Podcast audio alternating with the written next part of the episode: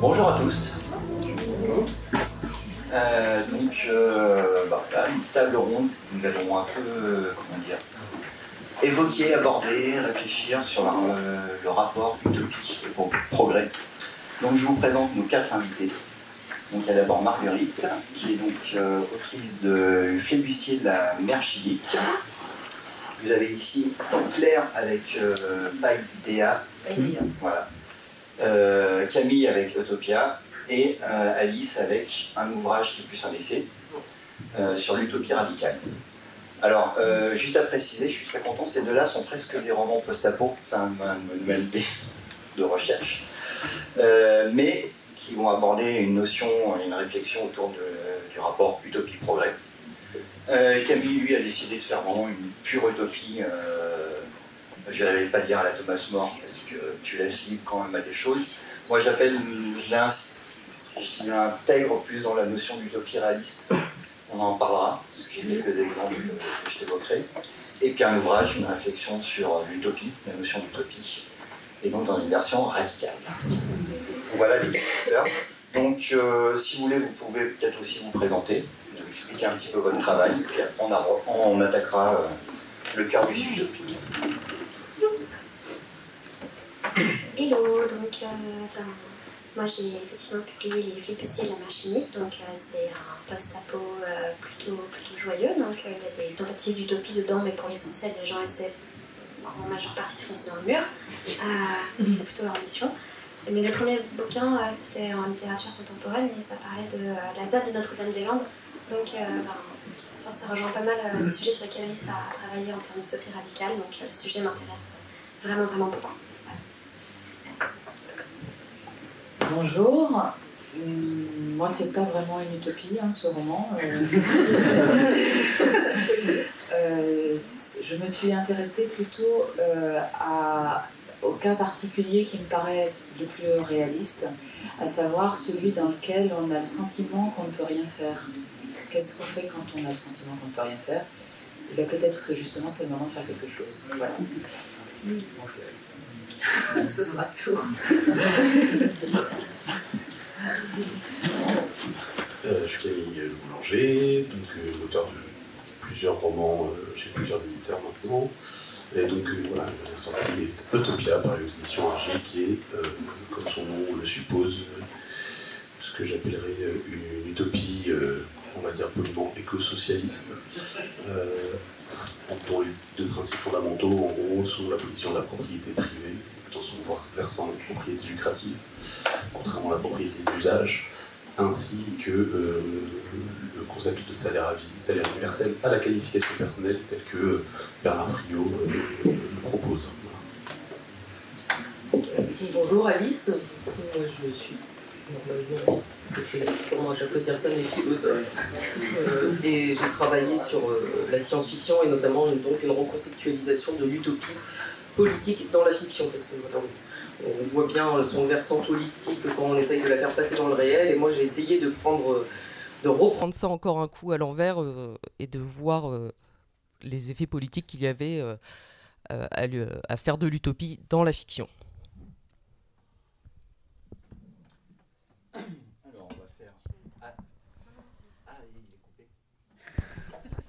On va le laisser allumer.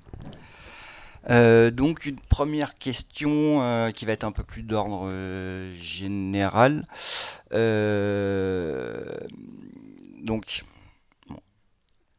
problème de l'utopie, voilà. vous avez tous abordé, on va dire, sous un angle ou un autre, la notion d'utopie, sauf a priori, voilà. Donc on va essayer de trouver plus sur l'angle du rapport au progrès. mais vous, bon, on va partir sur l'idée de l'utopie, on reviendra après euh, progressivement sur euh, cette notion du progrès. Euh, mais pourquoi aujourd'hui avoir choisi d'intégrer ou de réfléchir sur cette notion d'utopie? Est-ce que vous sentez qu'il y a un vrai besoin de nos jours? Est-ce que c'est une position Voilà, quelle est votre motivation du fait d'avoir intégré ou d'avoir établi un champ de réflexion autour de cette notion d'utopie?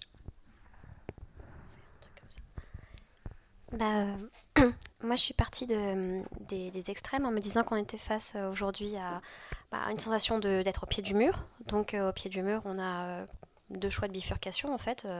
Et euh, ça va soit être euh, le renoncement total à l'utopie, donc effectivement une sorte de constat désespéré et de je m'en foutisme total, donc tant qu'à foncer dans le mur, autant le faire de façon flamboyante, et euh, le parti pris de l'utopie radicale, c'est-à-dire ne plus reculer, ne plus être intimidé par l'utopie totale et démesurée, et y aller et créer des espaces complètement nouveaux, essayer de se réinventer en tant que société. Donc c'est ce besoin de d'extrême que j'ai cru sentir dans notre époque qui m'a poussé à écrire à la fois euh, le premier et le deuxième, euh, le deuxième bouquin. Mais après, on n'est pas. en, prolongeant par rapport au fiblistier, euh, dans le roman, vous opposez en fait deux formes de structure, qui est un aspect plus bah, par rapport au monde de la piraterie, donc un côté plus libertaire, et euh, l'autre société qui est beaucoup plus construite sur un système un peu plus rigide, dogmatique autour de voilà, il y a un projet. Alors je peux pas spoiler trop par rapport au livre, mais il y a un projet euh, qu'on va dire de plutôt de d'essence transhumaniste. Et euh, pourquoi voilà cette envie de vouloir opposer ce types de, de conception de société je pense qu'il y a un lien qui peut être fait avec, avec ton livre en fait, c'est-à-dire que si, si, je te jure, je te, je te jure. Euh, c'est-à-dire que euh, dans, dans, les Flips, mais comme dans beaucoup d'autres euh, livres, il y a cet idéal collectif qui s'oppose à un moment donné la rébellion individuelle.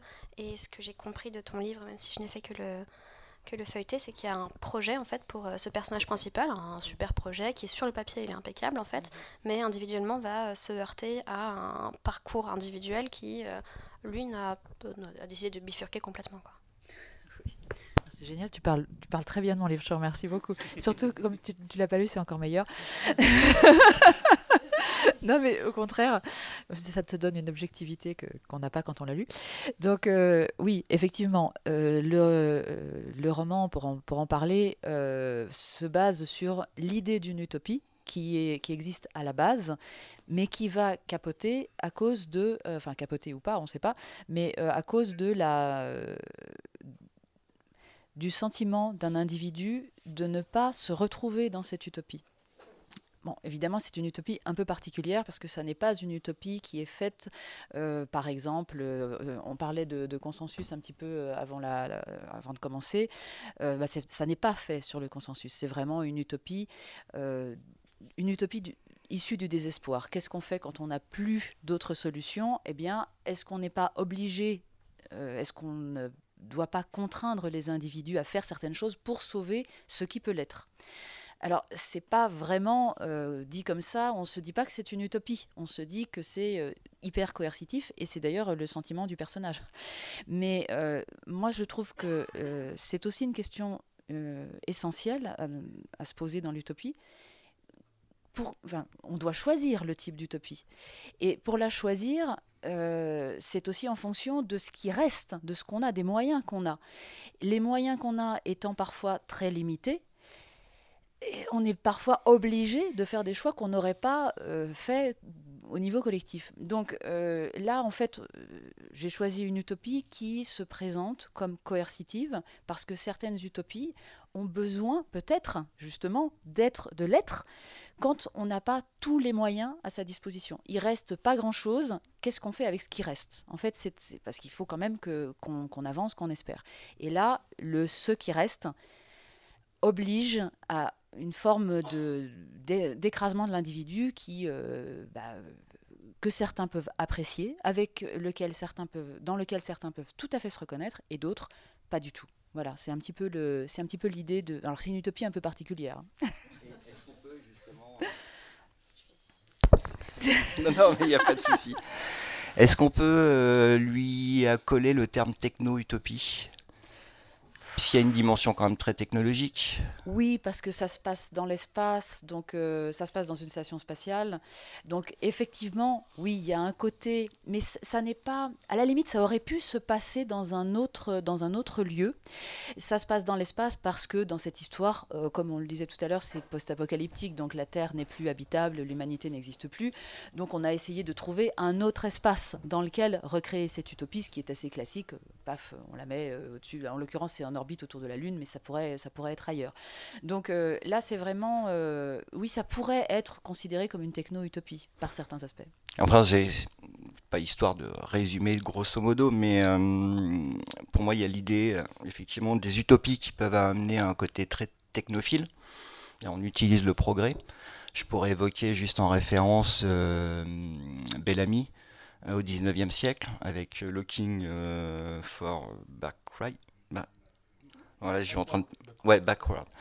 qui est une, une techno-utopie typique du 19e et qui s'opposait par exemple à Butler ou ce genre de voilà d'approche utopique qui est plus on va dire sociale et par exemple effectivement Camille a priori tu t'inscris beaucoup plus dans ce type de euh, d'approche utopique. J'essaie de rebondir en fait, hein, vous inquiétez pas, on va arriver jusqu'à l'utopie radicale.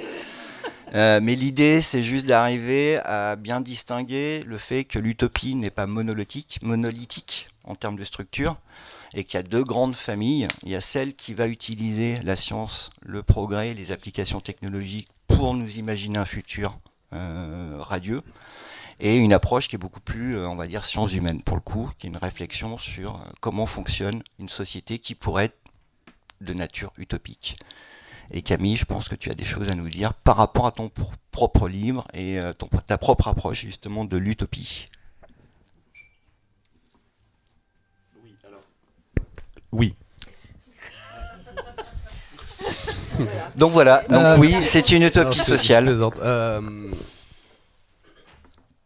moi, le, choix, entre guillemets, de, l'utopie euh, littéraire, c'est un processus qui a pris plusieurs années, euh, notamment après la publication de, mon roman Malboire, qui était le dernier roman post-apo que j'ai écrit, qui est paru aux éditions La Talente en 2018, je me suis rendu compte que je ne voulais absolument plus toucher à ça parce que il me semblait que d'un point de vue politique, c'était inefficace et même globalement nocif dans la mesure où ça, ça, ça provoquer une, une, sorte d'habituation euh, dans les consciences qui nous amenait à se dire bah, de toute façon c'est foutu et finalement euh, à une sorte de nihilisme euh, politique qui me, me déplaît beaucoup. en cela, moi je sais que tu, tu ne l'aimes pas beaucoup, mais je, trouve cette, cette idée assez bien mise en scène dans le film de Brad Bird, Tomorrowland, à la poursuite de demain en français. Euh, pour ce qui est de l'utopie, moi je me réfère assez à une définition donnée par, euh, par Frederick Jamison, qui est un, chercheur euh, en littérature américaine qui a publié une somme sur l'utopie. qui est paru là, qui a été reparu en, en, français il n'y a pas longtemps aux éditions des Prairies Ordinaires. Non, c'est les Prairies, enfin c'est dans Amsterdam, mais c'est les Prairies.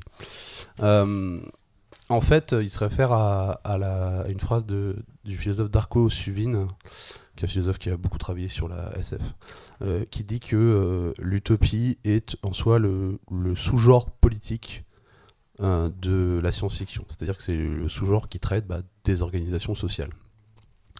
Donc en suivant ce fil, on arrive à l'idée que l'utopie, c'est de, penser, d'imaginer que l'organisation politique pourrait être meilleure. Cette, ce terme, ce concept a deux opposés, mais qui ne sont pas tout à fait les mêmes. Il a ce qu'il appelle un note, un, nom. Donc le nom utopie, c'est ce qu'on appelle couramment la dystopie. Alors ça, je vous laisse choisir vos préférés. Hein, voilà, de Hunger Games à, je sais pas, divergente, voilà, tout ce que vous voulez. donc la dystopie, c'est postuler que le l'organisation politique pourrait être pire que ce qu'on a. Euh, en fait, ça provoque chez nous, chez les lecteurs, un sentiment de ouf, c'est pas comme ça. Heureusement que je vis euh, aujourd'hui. Vous voyez la petite différence? Donc ça, c'est la, non-utopie. Et donc, euh, il propose aussi le concept d'anti-utopie, qui n'est pas tout à fait la même chose, qui est l'idée que la, la projection utopique par elle-même est nocive. Et ça, en fait, c'est concrètement euh, les deux textes vraiment les plus, euh, les plus connus de ça, ça va être 84 d'Orwell. Euh, et Le meilleur des mondes d'Huxley, on a aussi le Nous, le texte russe dont j'oublie le nom. Zamiatine. Zamiati, voilà, mais c'est ouais, voilà, donc ça c'est des anti-utopies, c'est-à-dire que l'utopie en soi est mauvaise. Et donc face à ça, le non anti-utopie, c'est l'anti-anti-utopie. Euh, voilà, et c'est dire que bah, en fait, la production euh, d'utopie euh, est en soi extrêmement positive et est une bonne chose. Et voilà, sur la question de progrès, moi j'aurais tendance à, pour le coup, différencier assez nettement la question du progrès technique, du, la question progrès, du progrès social. Mais ça, je pense que tu en parleras mieux que moi, Alice. Je sais pas, mais en tout cas, je veux euh, bah, déjà rebondir sur ce que tu viens de dire. Après, je, re- je rebondirai dans l'autre sens. Euh, sur le- l'an- l'anti-utopie euh, et que Orwell et Huxley seraient des textes anti-utopiques. en fait, pour moi, l'anti-utopie, c'est une idéologie, justement. C'est dire que l'utopie en tant que telle, le fait même d'imaginer quelque chose de meilleur, de projeter des images meilleures pour essayer de transformer le réel, on va dire, est dangereux. Donc en fait, il y a, c'est, euh, et de, fait, l'anti-utopie, euh, l'anti-utopisme peut se trouver autant de droite que de gauche. C'est-à-dire que on peut, du côté de la réaction, par exemple, on, peut dire que l'utopie euh, mène forcément au totalitarisme, c'est vraiment dangereux, ou au contraire, c'est, euh, c'est une illusion, ça sert à rien, etc. Ou euh, à gauche, dire que euh, on a besoin, il faut surtout pas euh, rêver à autre chose, il faut lutter ici et maintenant. Donc euh, moi je ne dirais pas que Orwell ou euh, Huxley ont fait de l'anti-utopie, ils ont fait des, des contre-utopies, mais bon, pareil, euh, ce terme je l'emploie pas trop, ou des dystopies, parce que dans leur roman, il n'y a pas forcément en soi la critique d'une notion d'utopie qui aurait mal tourné. Enfin non, Big Brother, je suis pas sûr que dès le départ il ait été, euh, il ait souhaité le bonheur de toutes et tous. Ouais. Donc, euh, du coup, pour moi, l'anti-utopisme n'est pas une notion littéraire, par exemple. C'est pas un, c'est pas un genre littéraire, c'est vraiment une idée politique. Enfin, c'est vraiment un avis euh, sur euh, la question d'utopie. Euh, ensuite, euh, sur le, la, la question à la base sur pourquoi. pourquoi traiter de près ou de loin de l'utopie aujourd'hui et, là je rejoins aussi un peu ce que dit Camille sur la parce que vous avez tout dit en fait euh, sur la sur l'état du monde aujourd'hui et sur euh, ce qu'on trouve aujourd'hui dans la science-fiction. Et en fait, moi, ce qui m'est ce qui m'est apparu, c'est qu'il y avait une disparition de finalement une disparition de la fiction. Il y a non seulement ce truc d'habituation à, oui le mur est là et on va se le prendre bien violemment et puis bon bah tant pis euh, soyons flamboyants ou pas mais euh, il y a une, voilà une espèce de disparition entre ce qui est euh, proposé anticipé etc et euh, ce qu'on vit aujourd'hui. Parce qu'il y a un peu un sentiment et d'habituation et de bah en fait euh, tout ce qu'on nous montre les Hunger Games et les machins en fait. Alors certes on n'a pas des districts comme ça mais les problématiques qui sont traitées bon certes on n'a pas encore des jeux où on, envoie des gamins se trucider les uns les autres mais enfin en tout cas les problématiques traitées existent déjà time out sur sur le- les classes sociales enfin la lutte des classes enfin bref toutes les dystopies traitent de problèmes qui sont finalement très concrets aujourd'hui qu'on vit qui n'ont pas euh, le même visage je dirais mais qui euh, qui voilà il y a plus euh, cette cette force de la SF qui pour moi réside vraiment dans cette capacité à, nous faire sortir de, nos- petites pantoufles, de nos gonds, à s'étrangéiser. C'est-à-dire qu'on n'a plus du tout de rapport à l'étrange ou au nouveau ou au différent dans beaucoup d'œuvres parce que voilà, on s'est habitué, ces images, on les connaît et, et, elles produisent politiquement euh, leur effet est assez euh, parfois soit anodin, soit complètement en fait nocif. C'est-à-dire que soit on- n'a plus envie de lutter, on se dit c'est plus la peine, soit en fait on sait même plus pourquoi lutter, tellement on manque d'images de, de possibles alternatives, etc. Donc euh, c'était l'utopie et, et moi j'ai essayé de redoubler la donne en la, en la qualifiant de radicale. Pour moi c'était justement de revendiquer à nouveau des, des espaces imaginaires où on peut euh, sortir du conformisme, du consensus et de, de- développer euh, des choses euh, nouvelles et- différentes. Alors du coup, vu que mon cerveau commence à bien refonctionner, non, je vais faire en fait un sorte d'écho par rapport à l'exposition, euh, qui justement essaie d'évoquer les six siècles d'histoire. Donc en partant d'Utopia de Thomas More, qui est la première racine vraiment de l'imaginaire. Moi je qualifie futuriste, parce que la science-fiction est un élément qui intègre une plus grande histoire. Et c'est ce qu'on a voulu mettre en avant dans l'exposition. Euh, et euh, du coup, dû beaucoup l'intérêt de pouvoir aborder la notion utopie-progrès, puisque c'est une problématique qui apparaît donc, dès, le, dès Utopia. Euh, mais je voudrais revenir du coup, rebondir, en n'étant pas avocat du diable, mais en posant la question en fait d'une notion qui moi m'est très chère, qui est la notion de veille prospective, notamment défendue par Bronner. Ah oui. Euh, non, non, mais vous inquiétez pas, vous inquiétez pas. C'est euh, si vous voulez, par rapport à la notion qu'a pu aborder Alice par rapport à cette notion d'utopie, du fait de pouvoir réinjecter voilà, une approche différente dans l'imaginaire de la SF. Si on part sur le principe de la veille prospective, c'est simplement, comme Bronner pouvait l'expliquer ou comme autre auteur, c'est on utilise toutes les données, tous les paramètres de notre société au niveau euh, des évolutions, au niveau du constat, et à partir de là, on peut concevoir, on va dire, une forme d'avenir, euh, un terrain. Si aujourd'hui on considère que tous les indicateurs sont au rouge, euh, la case post-apo, parce que j'ai travaillé là-dessus, est effectivement une case un petit peu incontournable. Et là, on a deux exemples de romans qui vont construire une réflexion autour de une réflexion autour de, on va dire, pas de l'utopie, mais du rapport euh, progrès, comment on peut vivre au sein d'un système, comment on peut opposer des systèmes. Mais on utilise une base qui est forcément le post-apo, c'est-à-dire une terre qui est abîmée. Et il y a énormément de fiction depuis, euh, on va dire, au moins une vingtaine d'années, qui utilisent le terreau post-apo pour pouvoir envisager d'autres formes de société. Comme si on devait, comment dire, comme si on ne pouvait sortir aujourd'hui du système actuel que par son effondrement. Et qu'on ne peut reconstruire que sur ses cendres. C'est une vieille thématique, je pourrais ramener sur les années 70, et en fait parce que je voudrais évoquer au moins deux exemples sur lesquels on pourra rebondir sur la notion d'utopie réaliste.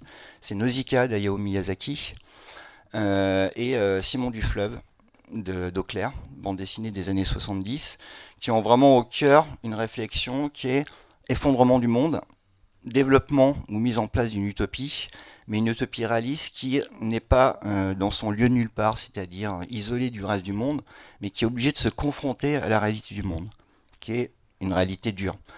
L'exemple dans Nausicaa, c'est une vallée qui a réussi à créer une structure de société qui est équilibrée avec la nature, qui a été fortement abîmée depuis la destruction du monde. Et il y a l'intrusion des armées Tolmec. Et là, c'est l'extérieur qui vient faire intrusion au sein de l'utopie, qui va provoquer un cycle euh, d'aventure et de réflexion. Et idem chez euh, Simon du Fleuve, où à un moment il est mis en place, puisque c'est les années 70, donc c'est les utopies retour à la Terre. Et simplement, on a une scène qui est géniale dans le quatrième album, où euh, il y a une communauté agro-pastorale qui vit son utopie.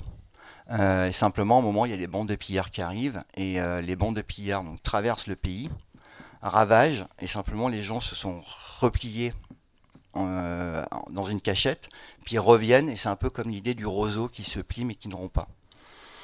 Donc on est dans, voilà, ce cadre-là. Euh, simplement pour revenir donc sur la notion, c'est qu'aujourd'hui, la veille prospective, si on y fait attention, si on prend toutes les données, on a un avenir extrêmement sombre. Donc quand Alice évoquait euh, la question de sortir de cette imagerie qu'on a extrêmement, bah, le post-apo qui est extrêmement présent depuis une vingtaine d'années sous différentes formes, euh, je pose la question du coup, pourquoi avoir ce besoin effectivement de réintroduire une notion d'utopie, de changer les règles, d'envisager une société qui puisse, euh, on va dire, au niveau d'une justice sociale ou, à cet ensemble-là, alors que tous les paramètres sur notre avenir sont extrêmement sombres. Et simplement, moi, je suis très marqué par la notion d'urgence climatique.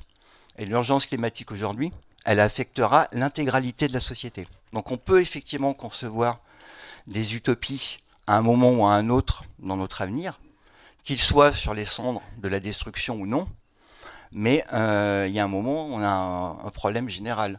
Donc ce que je voudrais poser vraiment comme question, au cœur de toute cette réflexion, c'est pourquoi, voilà, est-ce que euh, le fait de pouvoir aujourd'hui retravailler sur des notions d'utopie, comme Camille proposait une structure où on revisite vraiment, on repense autrement la société, euh, est-ce que c'est un, vœu, un vœu pieux euh, ou est-ce que c'est un vrai vent, un vrai besoin salutaire par rapport à nos imaginaires pour essayer de concevoir autrement les choses, sachant qu'on a quand même donc un mur du futur qui nous pose problème. Et comment on arrive à concilier un petit peu euh, voilà, ces, éléments. Un, début de réponse pour moi, c'est, enfin, je, fais- je faisais des ateliers d'écriture avec des étudiants en école d'architecture qui font une formation qui s'appelle transformation. Donc euh, ils apprennent au lieu de construire des nouveaux trucs avec des, matériaux tout pourris, ils apprennent à transformer l'existant, etc. Et on faisait justement des, ateliers non pas de prospective, mais vraiment de narration spéculative, donc de fiction et tout ça. Et on essayait de leur dire bon, on va, on va pas euh, faire, on va pas tomber dans la dystopie, on va essayer quand même de faire des, des fictions un peu, euh, un peu euh, émancipatrices, etc. Et en fait, euh, 90% du temps, pour, pour que une société un peu chouette euh, naisse, ils avaient besoin de d'éliminer genre 90% aussi de la population euh, mondiale. Donc pas de problème, hop, euh, on n'est plus que 100 000 sur Terre et tout va bien. Et, et sauf que en termes de, enfin voilà, en termes de euh, d'espoir en l'avenir, ça veut ça veut dire beaucoup de faire ça. Ça veut dire qu'en fait là on est tous d'accord pour dire que bah, que c'est plié et qu'il n'y a plus y a plus rien à faire. Or et moi, je, je sais pas, pour moi, c'est vraiment des, des, des formes de schémas mathématiques. C'est-à-dire qu'à un moment, si on ne fait que projeter telles images, si on ne fait qu'employer tel mot, bah, tous les autres disparaissent et c'est sûr qu'ils n'existeront jamais, puisqu'on ne les aura jamais formulés. D'où la nécessité, en fait, de. Alors, voilà, les curseurs sont au rouge, le, euh, les, les catastrophes climatiques, sociales, économiques, ta, ta, ta, ta, ta, ta, tout ça, on est en plein dedans et ça va, ça va s'intensifier. Mais pour autant, et c'est là où c'est dur en fait, il faut arriver à formuler ces choses euh, qui, qui ne sont pas visibles ailleurs. C'est notre job en fait de les, de les formuler et de dire bah si en fait ça pourrait, ça pourrait se passer comme ça et pourquoi on ne pourrait pas imaginer euh, une société, euh, enfin en tout cas une, planète de 7 milliards, 8 milliards, 10 milliards d'individus euh, faite de, plein, de plein de sociétés différentes où ça fonctionnerait, où tout en prenant en compte tous ces, tous ces marqueurs-là. hein. Donc il y a, y a vraiment, pour moi, l'utopie parce que parce que c'est un cadre conceptuel, parce que c'est une notion, parce que ça représente euh, quelque chose du voyage autant que d'une proposition de transformation du réel. Dans l'utopie, il y a quand même beaucoup beaucoup de choses. Bah, ça reste la seule forme qui peut euh, subver- subversiver, j'ai envie de dire subversiver, qui peut subversiver euh, voilà, nos visions du futur? Et ça ne veut pas du tout dire être euh, irréaliste, en fait. Au contraire, c'est être très, très, euh, très au courant de ce qui se passe, mais de se dire, en fait, il y a peut-être une solution, c'est de, de changer nos façons de voir les possibles, les alternatives, etc. J'avais envie de faire un lien entre ce que tu dis et la question de la veille prospective. Alors même si c'est un peu mon cauchemar parce que j'ai aucun bagage scientifique. Euh, C'est pas, du bagage scientifique. Oh, il y a eu une table ronde euh, hier en fait où euh, j'étais euh, dramatiquement larguée en fait parce qu'il y avait un spécialiste des glaces et moi je suis spécialiste de, de, de pas grand chose. Donc en termes de veille prospective, moi je suis un peu un, un- un parasite de la veille prospective, c'est-à-dire que je récupère le, ce que je dis l'écume en fait, c'est-à-dire ce qui inquiète les scientifiques et ce qui inquiète les médias en fait ne m'intéresse pas. Moi c'est ce que les gens retiennent de cette inquiétude-là en fait. Donc en gros le euh, ce, qui, ce qui passionne les gens, ce qui les inquiète et ce qui vont susciter les, les engueulades de demain. Euh, c'est ce qui m'intéresse quand j'écris des, des bouquins. Ce que j'ai cru en, en comprendre, en retenir, c'était un, un genre de, de ras-le-bol. Euh, et tu parlais d'éléments perturbateurs dans la vallée, etc. Euh, moi, j'ai l'impression que l'élément perturbateur, finalement, c'est un prétexte et que ce qu'on veut voir advenir, c'est euh, la fin du monde tel qu'on le connaît.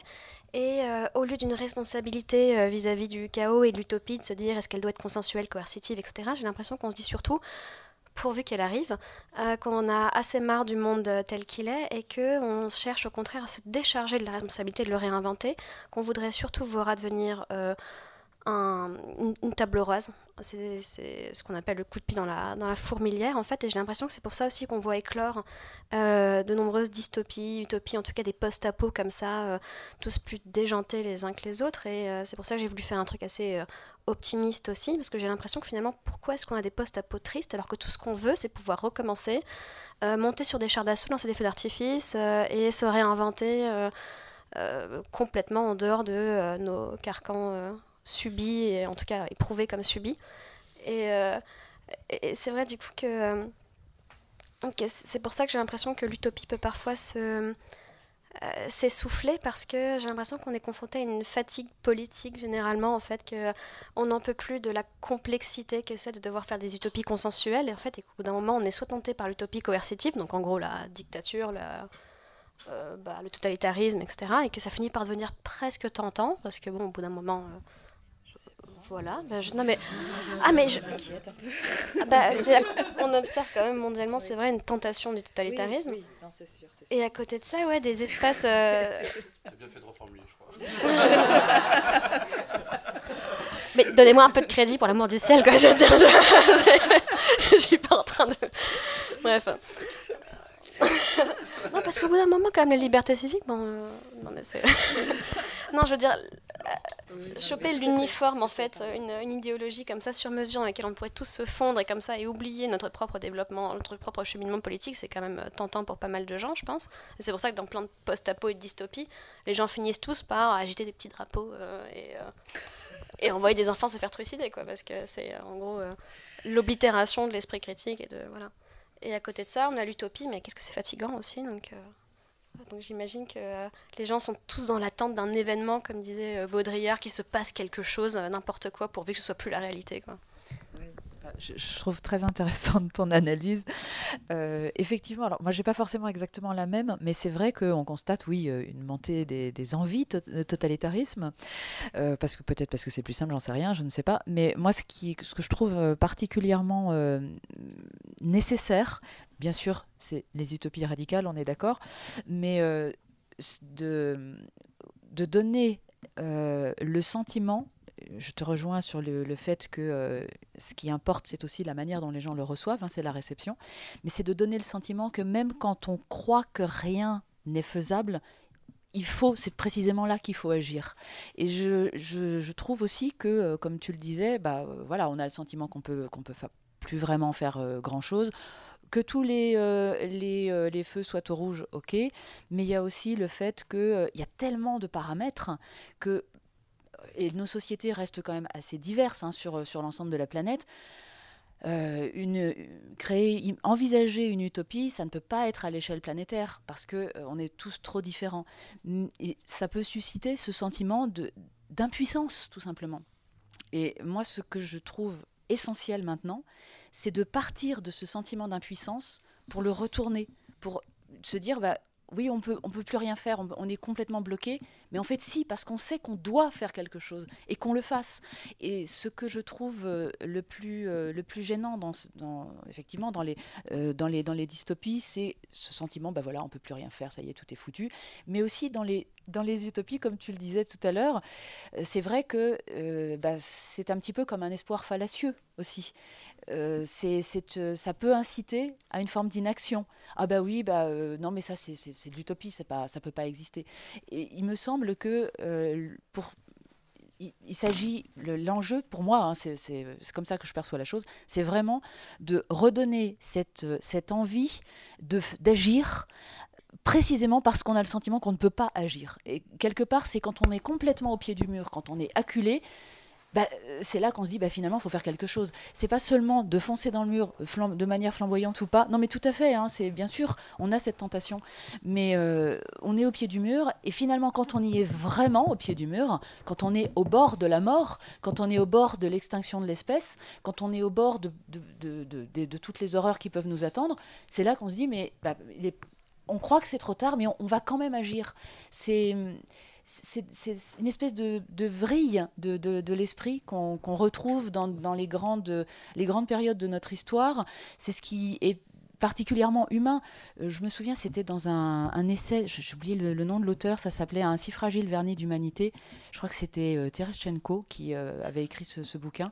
Et oui, bon, c'était dans des, conditions particulières, hein. c'était au moment de, la, de la guerre, de la Deuxième Guerre, et les personnes qui s'étaient décidées à soit passer d'un côté, soit passer de l'autre. Tout d'un coup, elles sont face à une situation et elles vont sauver une personne ou elles vont au contraire euh, l'enfoncer.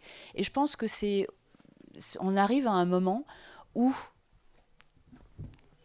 comme, enfin, c'est comme quand on est, je sais pas moi, euh, on est un rat euh, prisonnier au fond d'un piège et que c'est l'eau monte. Eh ben, on fait quelque chose. Et il me semble que euh, au-delà des utopies et des, dystopies, il y a cette, euh, cette, cette urgence, et moi c'est ce que j'ai voulu essayer de montrer aussi, on peut, justement quand on est acculé, quand on est au fond, quand on est au bout complètement au fond du trou, c'est là qu'on peut, euh, c'est là qu'on peut tenter un truc. Bon, c'est pas forcément le bon, mais on tente quelque chose, quoi. Voilà. Donc moi, c'est plus cet aspect-là qui me, bah, qui me donne encore un peu d'espoir, même face aux envies euh, totalitaristes qui nous environnent. Il y avait une question que je voulais poser à Camille, justement, mais je sais pas, peut-être que ça recoupe ce que tu allais dire. Je suis désolée. Ben, tout à l'heure, tu as dit un truc qui m'a vachement intéressé. C'était euh, est-ce que tu as l'impression que euh, les dystopies et les utopies sont irresponsables politiquement parce qu'elles désengagent le, public du présent, de la réalité? Tu disais ça pour les dystopies, mais je me demandais si c'était aussi valide pour les utopies. Peut-être que j'ai mal compris ton propos aussi. Euh, irresponsable, je dirais pas ça. Euh, je pense que, euh, pour utiliser un, gros barbarisme, la, dystopie, puisque c'est une projection, il y a un côté rassurant dans la dystopie, en fait, on n'est plus du tout effrayé par la dystopie, voilà, on est là, c'est un doudou, quoi. C'est genre, ah, dis donc, c'est pas facile, elle est dans une arène avec des flèches de feu. Comment elle va s'en sortir? Est-ce qu'elle va euh, finalement sortir avec le mec euh, qui a un nom de fast-food ou avec euh, l'autre? Enfin, tu vois, il y a un truc. On n'est pas vraiment dans une réflexion politique très, très, très poussée, quoi. Je, sais pas, j'aime bien Girl Games. Et. Je, pense que, en fait, c'est ce dont on parlait tout à l'heure, l'habituation euh, aux, formes dystopiques nous désempuissantise euh, politiquement parce que ça, nous habitue à, euh, à, nous contenter, à nous satisfaire de la merde. Voilà, parce que je pense qu'on peut le dire à un moment, on est dans un moment politique quand même extrêmement intense et compliqué en ce moment, et en fait, en vrai, c'est la merde, quoi. Et c'est pas en se disant, bah ça pourrait être pire, imaginez, ça pourrait être plus la merde. Parce ça, ça, s'appelle le discours du barrage républicain. Ça marche super bien, hein, on est tous d'accord. Euh, alors je vais me, risquer à une pirouette euh, sémantique et herméneutique euh, très risquée devant vos yeux. Je, pense que l'utopie est, est, un genre de contraire de l'espoir.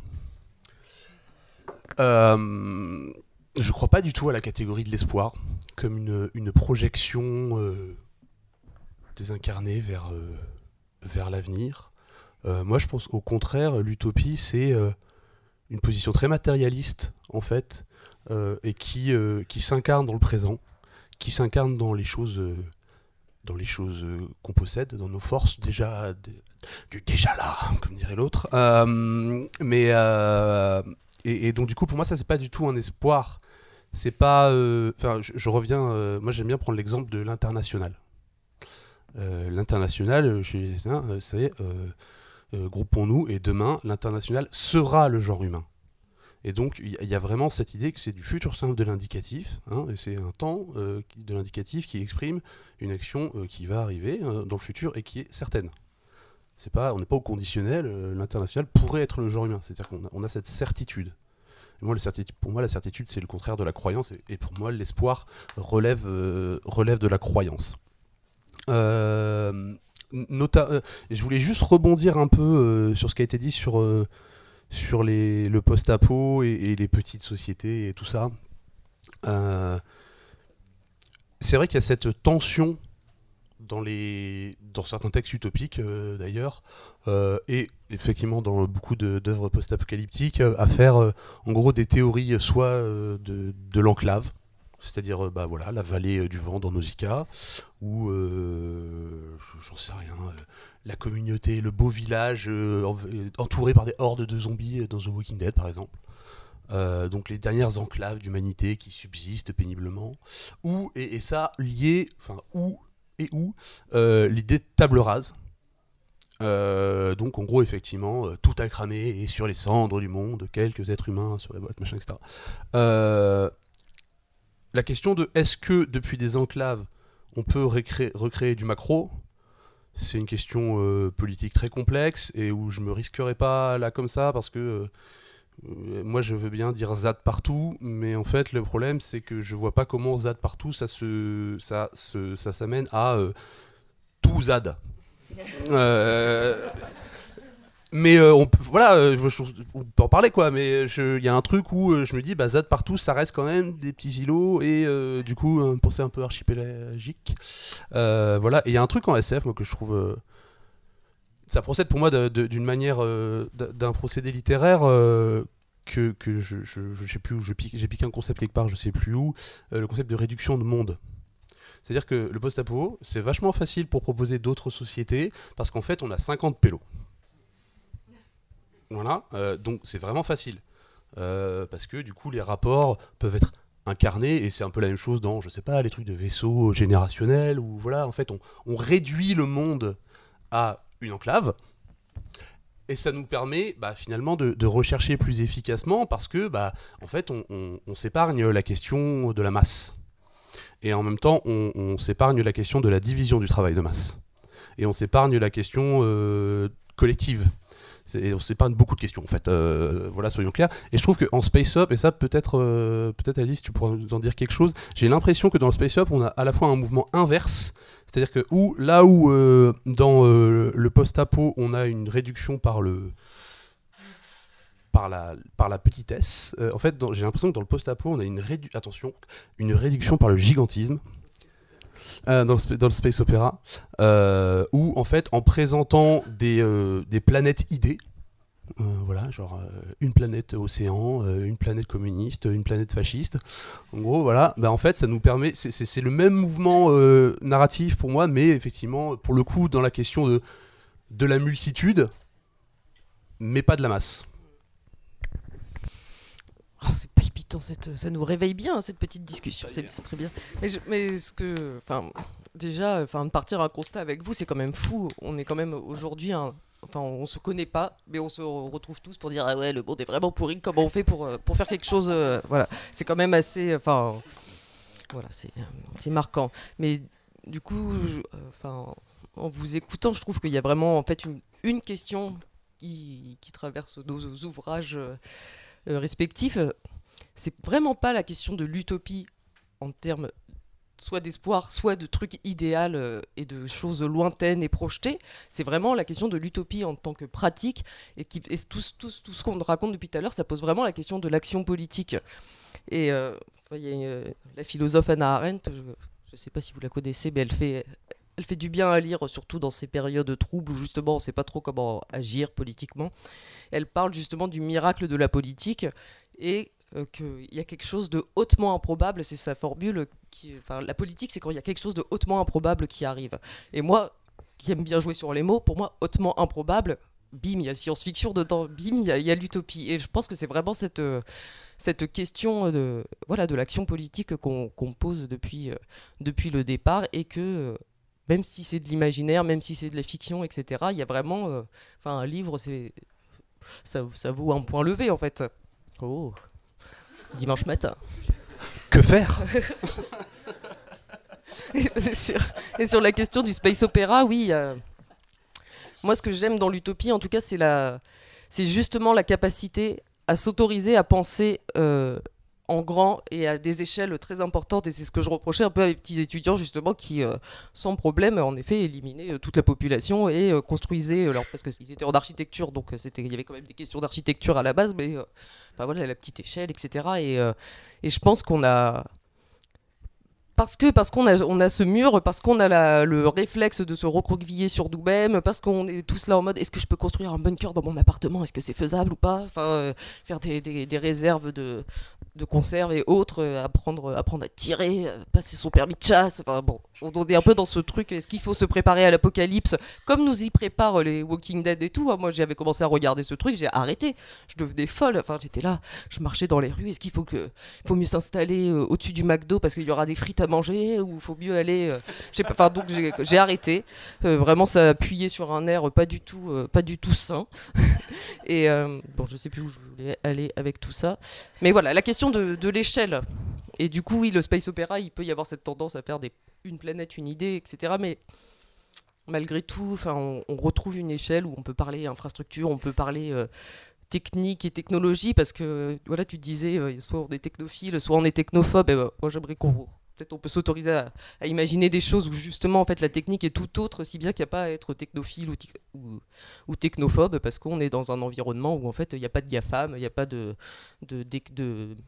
technologie qui fonctionnerait sans, euh, comment on appelle ça Les trucs de carte à puce, l'extractivisme. On pourrait imaginer une technologie qui n'a pas besoin de mettre à sac euh, un environnement pour, fonctionner. Donc euh, je pense que l'imaginaire, justement, nous permet d'aller dans ces territoires complètement inconnus. Peut-être improbables et impossibles, mais qui, néanmoins, euh, je pense, devraient être imaginés.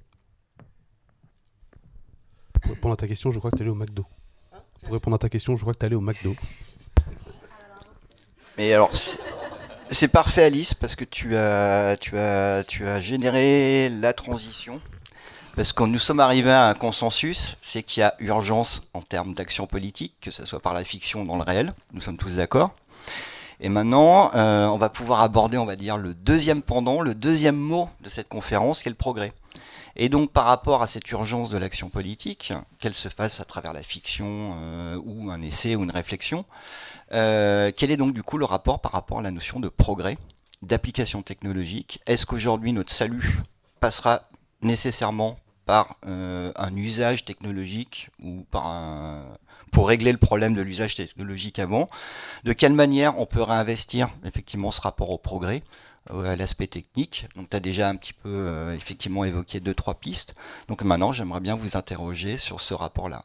C'est est-ce qu'aujourd'hui l'action politique pour atteindre une forme d'utopie de société un peu plus juste passera par un rejet de ces aspects technologiques qui sont en train de nous pourrir la vie quand même? Ou bien est-ce que c'est une réutilisation, une, une, captation de ça pour la détourner vers autre chose? Ou est-ce que c'est voilà, refus, acceptation euh, quel, À peu près quel, voilà, quel terrain sur lequel se placer par rapport à ça?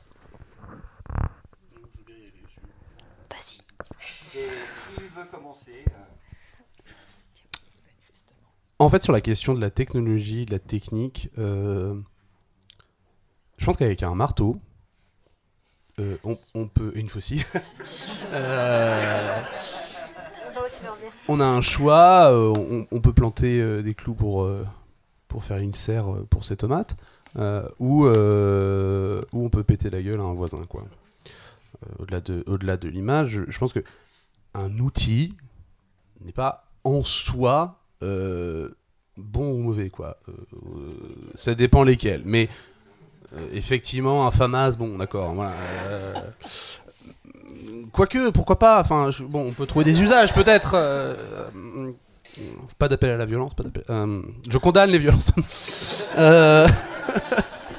mais et, donc du coup, c'est un truc qui m'intéressait de travailler dans Utopia parce que j'avais pas envie d'écrire un truc soit vraiment extrêmement technologique et où effectivement où tout est réglé par la technologie et c'est formidable, machin, etc. Mais j'avais pas non plus envie de tomber dans euh, une espèce de ludisme un peu pastoral, très réac, euh, comme euh, bah, je sais pas Barjavel par exemple dans Ravage, qui est qui est un roman absolument horrible et d'un anti-progressisme à tout niveau. Enfin, je sais pas si vous l'avez lu. Justement, c'est pour ça qu'il est super intéressant à lire. Oui. Euh... Bon, faut aimer les littératures fascistes, quoi. Enfin, c'est voilà, bon. Euh, c'est intéressant de voir comment il le présente. Comment oui, oui. Ah ouais, ouais. Après, c'est un chouette roman, effectivement, mais, euh, bon, la fin, ça fait un peu froid dans le dos, quoi. Oui, mais en fait, je suis pas sûr qu'il il l'ait vraiment fait dans ce sens-là. Je, je, doute un peu. c'est la question de la réception. au regard du reste de son œuvre et du moment de publication de Ravage de Barjavel en 1940, bon, je doute. Euh, mais euh, donc, j'avais envie dans Utopia de travailler à une société technologiquement proche de la nôtre, et donc d'essayer de, donner des interprétations euh, de ce que ça peut être. Alors, il y a des, des téléphones que j'ai appelés de manière générale des terminaux, parce que je me suis dit que c'était le terme technique qui recouvrait bien ça. Donc il y en a toute taille, de voilà, etc. qu'on utilise. Il y a des formes de réseaux sociaux. Euh, il y a des formes de forums, il y a des formes de, je sais pas moi, de, transport, d'engins de transport, etc. Mais qui du coup sont configurés différemment. C'est-à-dire que c'est l'usage qu'on en fait euh, qui euh, et la manière effectivement dont c'est conçu qui permet d'en faire un outil utopique et pas nécessairement un rejet et aussi la manière dont les objets sont produits d'ailleurs. Euh, mais, euh, mais voilà. Ça dépend ce qu'on veut faire avec un marteau. Oh. Pas sur l'idée de, de, progrès, c'est vrai que ce, que ce que vous disiez me fait un petit peu réfléchir à ce qui vous appelez en fait faire l'économie du nombre de la masse. C'est vrai que bah, avec les flips ou avec avec, euh, ben, avec pas mal de récits post-apo, on fait complètement l'économie de la question du, nombre et de la diversité de, bah, euh, humaine en fait. Donc euh, on prend, comme tu disais, un groupe de 50 personnes et on s'amuse à imaginer des petites relations interpersonnelles entre eux. C'est fun, c'est marrant. Bon, en gros, quoi qu'il se passe, c'est pas très très compliqué à gérer d'un point de vue ni narratif ni, ni, politique quoi. Et, et peut-être que pour rebondir sur la question euh, qu'est-ce qu'on peut faire pour que ça avance, peut-être qu'il faut euh, justement cesser de faire cette économie du nombre et réapprendre à fonctionner euh, en tant que collectif avec tout ce que ça implique de, prise de tête. Et pour reparler des, des ZAD, justement, je suis pas complètement d'accord. Enfin, si, je suis d'accord avec toi, mais ça cohabite avec une autre, pour moi, réalité qui est la ZAD, c'est peut-être aussi l'apprentissage, le réapprentissage de ce collectif-là. On commence à une petite échelle, même si la ZAD, en fait, c'est une petite échelle, ça ne veut pas dire que c'est homogène. Euh, sur la ZAD de Notre-Dame-des-Landes, par exemple, c'était un groupement de, de plein de sensibilités politiques différentes, alors plutôt de gauche, c'est sûr, mais alors euh, personne n'était d'accord. Hein. Enfin, je veux dire, euh, ça, s'écharpait, mais ça s'écharpait en fait dans, dans une espèce idéal démocratique de on garde la parole pas trop longtemps, on essaie de se la passer, on, on fait en sorte qu'une personne qui, qui a du mal à s'exprimer ait tout l'espace pour, pour le faire. Enfin bref, on, est, on essaie de réinventer les règles du, du débat euh, pour que chacun puisse euh, euh, s'exprimer, imposer ses limites, enfin pas imposer ses limites, mais en tout cas les discuter. et donc en cela, pour moi, la ZAD est assez incontournable en tant qu'exercice social et, démocratique. C'est essayer de faire fonctionner le collectif sans nier l'individuel et, les petits groupements d'affinités. Il y avait une, une, anecdote que je raconte parfois qui était rigolote parce que sur la ZAD, il y avait des carnistes et il y avait des véganes. donc forcément, bah, bah carni c'était le terme qui était utilisé, j'utilise la terminologie de. Bah, bah, bah je, je, juste de les désigner, quoi, des mangeurs de viande, enfin, en tout cas. Ils se désignent comme. Oui, bon, voilà, bref. Et euh, il y avait une opération libération, parce que sur la ZAD, il y avait des vaches qui avaient été prêtées par un, un paysan, en fait, et du coup, par un des personnes qui, qui étaient antispécistes, euh, qui trouvaient ça bah, monstrueux, parce que pour eux, c'était de l'esclavage, étaient allés libérer les vaches.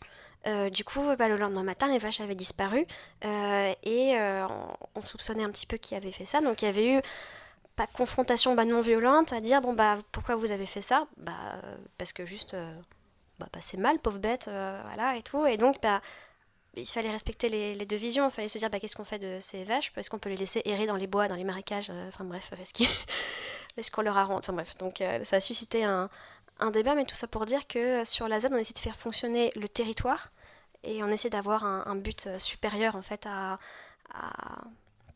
bah, aux affinités politiques, en essayant de faire fonctionner tout ça. Et, euh, je me dis que je suis pas sûre qu'on puisse euh, s'épargner en fait. je dis ça comme c'était négatif, mais la ZAD en tout cas que pour moi c'est un, incubateur, une école en fait de la démocratie qui, est incontournable.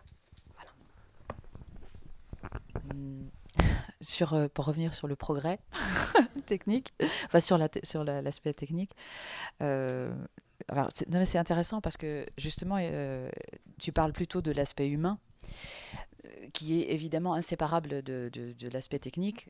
pour savoir ce qu'on va faire avec le marteau, c'est l'aspect humain, évidemment. Mais le, il me semble qu'il y a un, un premier aspect hein, qui, est, qui est évident sur, sur la technique, c'est qu'elle est actuellement propriété de certaines personnes. Elle n'est pas, euh, la technologie n'est pas. on a pratiquement tous des téléphones, mais euh, la technologie qui permet de les créer, nous ne la connaissons pas tous, nous ne la maîtrisons pas, elle ne nous appartient pas.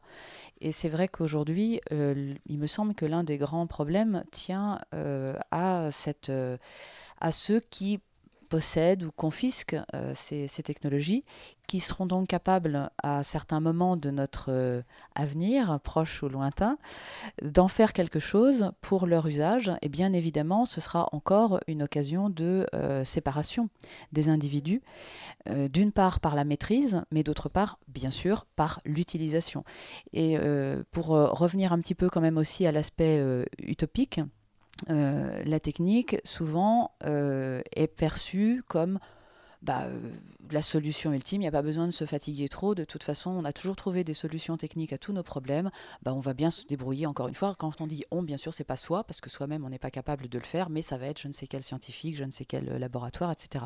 Donc déjà, bon, ça, c'est des, des, évidences, hein, mais il me semble que c'est important de les rappeler sur les aspects, euh, sur les aspects techniques qui nous, qui nous attendent, parce que nous n'aurons pas non plus tous les savoirs techniques du, qui, nous, euh, qui existent. Si euh, il y a une séparation, euh, on sait que des techniques ont été perdues dans l'histoire, dans de très nombreuses techniques, des choses absolument énormes. Quand on retrouve, je vais juste donner cet exemple-là parce que je le trouve toujours amusant, c'est les, piles, les piles électriques. On a retrouvé des piles, enfin quelque chose qui ressemble à des piles à, Bagdad, je crois que c'était au 8e ou, au 9e siècle. Euh, quoi? Des piles au 9e siècle? Euh, C'est. Oui, oui, oui, non, j'invente pas. Hein. c'est pas de la fiction. je sais plus si c'est le, 8e ou le 9e siècle, mais enfin, c'est à peu près cette période. Enfin, il y a plein, de, plein, plein, plein d'exemples comme ça. Ce que je veux dire, c'est que la technique se perd. Euh, ne se transmet pas forcément. Il y a des, questions de, transmission. Et pourquoi je dis ça? Parce que justement, s'il y a une séparation des individus euh, par, euh, par la technique, certains disposeront de techniques qui leur permettront de faire des choses qu'ils ne donneront pas à tout le monde. Bah, ça créera peut-être des, des ZAD, je ne sais pas, mais en tout cas, certains auront un avantage technique sur d'autres. et ce ne sera pas forcément que des, bah, des zadistes, par exemple. Tu parlais de, de fascistes tout à l'heure, eh bien les fascistes existent, nous le savons tous, mais ils sont, euh, voilà, si on doit euh, reconstruire des choses ou même tout simplement construire, hein, si on doit survivre, c'est effectivement ensemble. Euh, on sent quand même que là, pas seulement sur le plan technique, hein, mais ça, ça, ne s'annonce pas non plus simple hein, sur le plan humain. Il y aura plein de marteaux et chacun aura envie de faire quelque chose de différent avec son marteau. Donc, le voilà. Donc je pense que cet, aspect euh, de, la technique euh, nous réserve, me semble-t-il, de très nombreuses surprises. Et seul cet aspect humain que tu, mentionnes et qu'on retrouve dans, les, dans les utopies radicales, bah, cet aspect humain, c'est sans doute, il me semble, hein, euh, la variable d'ajustement la plus complexe, presque plus que celle de la technique. La technique ne fera qu'amplifier les, euh, les choix de, de nos C'est déjà le cas aujourd'hui, mais je pense que ça sera, euh, disons qu'on a le sentiment maintenant, quand on regarde les choses telles qu'elles se produisent, que ça, ça va s'accroître en fait, peut-être de manière exponentielle, je ne sais pas. Mais donc, pour répondre à la question, oui, je pense que le la technique euh, va euh, jouer un rôle hum, plutôt de séparation que de que d'union. Mais bon, j'espère me tromper, bien sûr. Euh, c'est une question passionnante et il est temps de se la réapproprier cette question parce que voilà, la question de la technique c'est une affaire de réappropriation parce qu'en effet on est complètement démuni face à ces choses, on, on est complètement détaché et enfin c'est dans l'histoire ou la philosophie des techniques, c'est un vaste sujet. Hein. Tu parlais de la neutralité des techniques. En fait, un objet en soi n'est ni bon ni mauvais. Euh, bah, il y a certains philosophes ou historiens historiennes qui vont te dire que bah, en fait si parce que tel objet a été conçu dans tel monde pour tel usage et euh, etc et qu'en soi on peut pas vraiment le transformer après il y a plein d'autres objets qui, sont transformables, réappropriables et qui euh, vont, euh, qui peuvent porter des choses euh, qui vont plutôt aller du côté de l'émancipation que du côté de l'aliénation, etc. Donc ça, c'est vraiment un, sujet. dans, dans l'histoire ou la philosophie des techniques. Et, je pense que, voilà, justement sur ce côté réappropriation, transformation, c'est là où aussi on peut rejoindre un peu des, des formes d'utopie et de, et de liens sociaux, parce que, en fait, avec tout ce truc du survivalisme et tout euh, euh, dans lequel on baigne, euh, de fait, on peut pas et apprendre à, construire une serre et faire des abeilles pour faire son miel et faire, du, faire de l'essence avec de l'huile et faire ci et faire ça. Enfin, on peut pas à un moment être le, le, Rambo des bois qui va survivre tout seul, quoi. Et d'où la question du collectif. Enfin, je veux dire, on est, on est quand même des, des animaux sociaux et et enfin, voilà, c'est une, une, piste aussi euh, de, de, réflexion via la question technique, comment on crée du, comment on crée du collectif. c'est une manière qu'a euh, Frédéric Lordon de venir titiller un peu le, la ZAD quand il dit euh, Ah bah vous avez des pelles, oui, mais euh, en fait on l'a volée à Laura Merlin. D'accord, mais en fait elle a quand même été fabriquée. Do- Donc, euh, vraisemblablement dans, un mode de production capitaliste, euh, vraisemblablement à l'autre bout du monde. Euh, donc, en fait, ça pose la question de la division du travail, comme tu l'évoquais. Et c'est vrai que bah ouais, les journées font que 24 heures, quoi. Donc, soit survivre, c'est un boulot à plein temps. Voilà, tout seul. hein. Maintenant, effectivement, il faut survivre à plusieurs. Et. Ben, euh, je suis complètement d'accord et c'est super intéressant que euh, on ait cette idée et ce, fantasme du héros qui sait tout faire, quoi, qui, euh, qui va couper du bambou, qui sait utiliser euh, le bambou jusqu'à la moindre de ses fibres pour faire de la corde, pour, pour le manger, pour en faire sa maison, une fosse septique, enfin bref. donc ça demande effectivement 24 heures et c'est pas pour rien que cette personne, enfin je veux dire, personne c'est un individu complètement isolé parce qu'on peut pas faire de la politique, on peut pas s'ériger en collectif quand on est occupé à survivre et construire sa propre fosse septique. Je veux dire, c'est pas possible au bout d'un moment. euh, donc, euh, on est en train de se construire un idéal euh, d'humain en, huis clos, incapable de s'organiser, de fonctionner avec les autres, qui n'en a pas besoin d'ailleurs et que ça n'intéresse pas. Et ça en dit long, je trouve, sur l'endroit où on se trouve, politiquement parlant, qu'on soit aussi attaché à cet idéal-là. Et bah, moi-même, je suis séduite par cet idéal. Moi aussi, j'ai envie de savoir faire des cordes avec du. J'avoue, bah, regarder Walking Dead, en avoir tiré un certain plaisir, ouais. euh. Mais ouais, super intéressant. Et j'en profite juste pour dire que j'ai trouvé la conversation vraiment trop passionnante et que euh, on a beau dire que la réalité est toute nulle, euh, ben je sais pas, moi je trouve que vous rendez quand même le présent un peu plus chouette quoi. Voilà. On est stylé hein.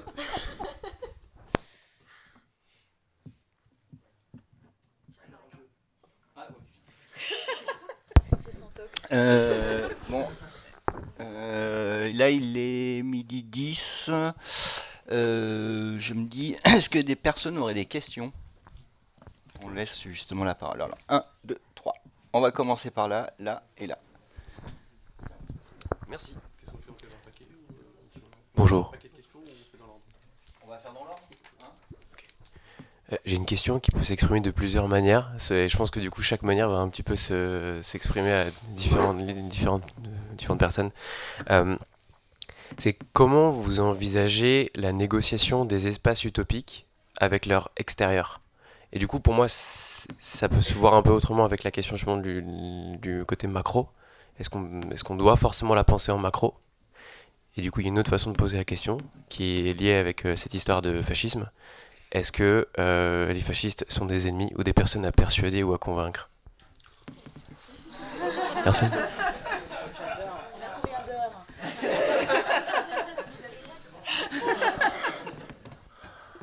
Bah Camille, c'est une, c'est une question pour toi ça.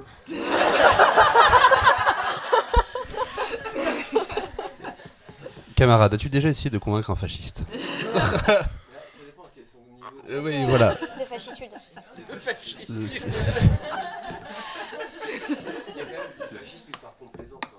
Oui, et par Oui, contre, bah, le, le fascisme a toujours été la roue de secours du capitalisme de toute façon, et, et donc, euh, donc oui, c'est, enfin, très clair, c'est très clair ce qui est en train de se passer euh, aujourd'hui, et, et le problème auquel on se heurte, à mon avis, euh, très, euh, très frontalement, c'est que, bah, euh, en fait, ils parlent plus haut et plus fort, et beaucoup plus souvent que nous globalement parce qu'ils ont le pouvoir sur les moyens de production et qu'ils peuvent s'acheter des chaînes de télé. Donc, donc voilà, je sais pas si on peut essayer de convaincre Bolloré. Euh, Maintenant, pour euh, répondre à ta question sur la négociation des espaces, c'est vrai que c'est un, moi c'est un truc qui a beaucoup habité pour le coup euh, mon un, de mes précédents romans, euh, Rue, et que la lecture du dedans dehors. Par contre, c'est une question que j'ai décidé globalement de laisser de côté dans Utopia, comme plusieurs autres questions, parce que sinon, en fait, j'allais jamais le finir. Et donc, j'envisage cette société comme euh, un- une totalité, au risque de, de- de- un tout euh, global. Euh, et effectivement, je, je ne lui ai pas fourni narrativement de extérieur. Voilà. ça aurait fait un autre roman.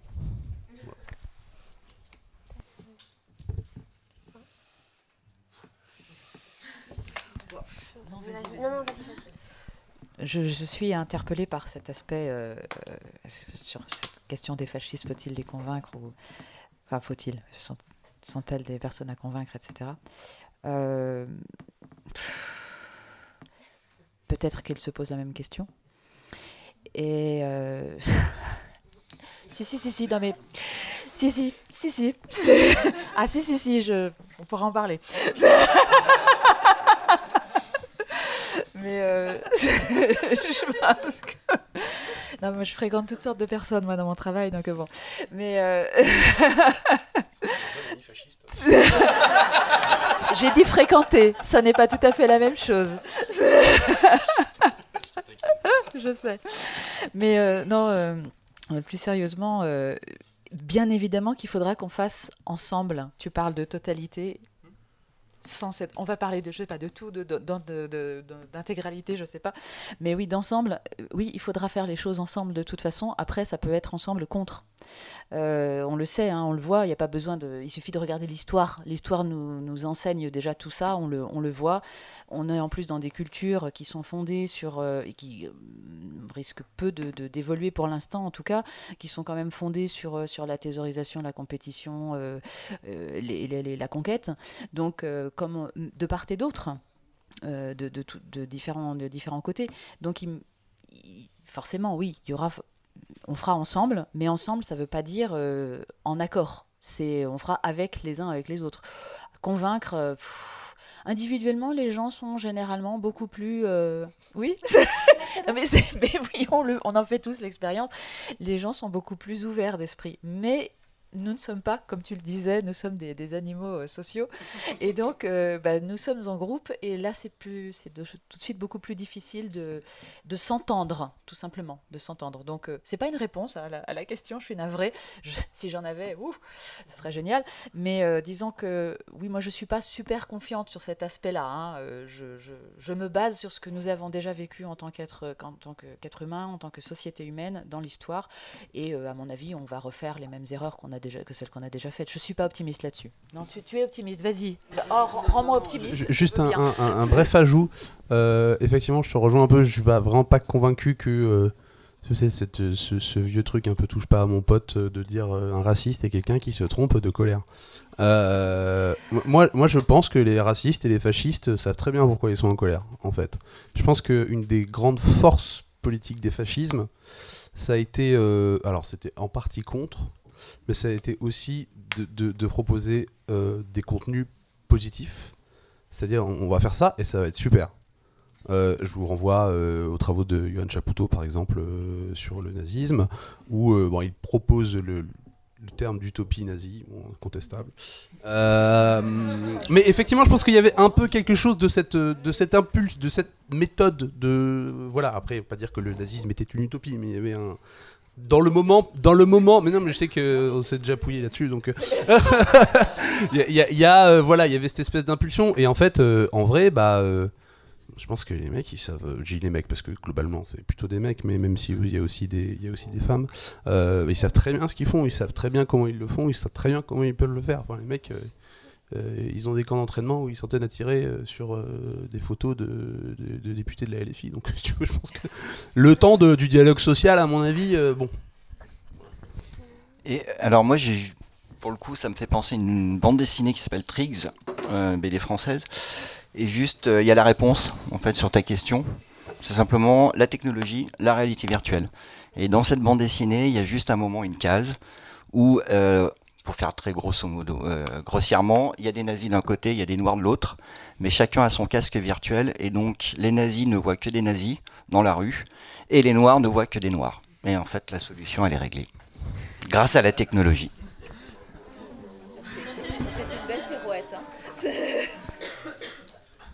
Alors là, il y avait des trucs compliqués sur cette table ronde.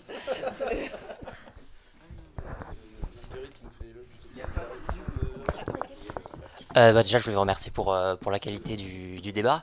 Je voulais rebondir euh, brièvement sur la, la question de la nécessité d'un effondrement, d'une apocalypse. Et ça me fait penser à la citation de Frederick Jameson qui disait que on imagine plus facilement la fin de la civilisation que la fin du capitalisme. Et je trouvais que l'utopie permettait de sortir un petit peu de tout ça, de montrer qu'il y avait des alternatives, qu'il y avait des mondes possibles, des mondes habitables.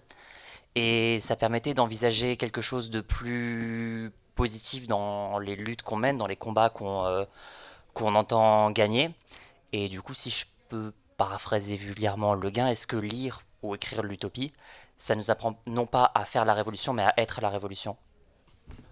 Oui, oui, c'est pas vraiment une question. euh. C'est très bien. si, si. La réponse est là. Juste, euh, je- parce qu'effectivement, vous citez euh, cette phrase de, de Jameson, mais le, le- le truc intéressant, c'est qu'elle a une deuxième partie, qui est très rarement euh, citée, euh, qui est mais, cela est peut-être dû à un défaut de notre imagination.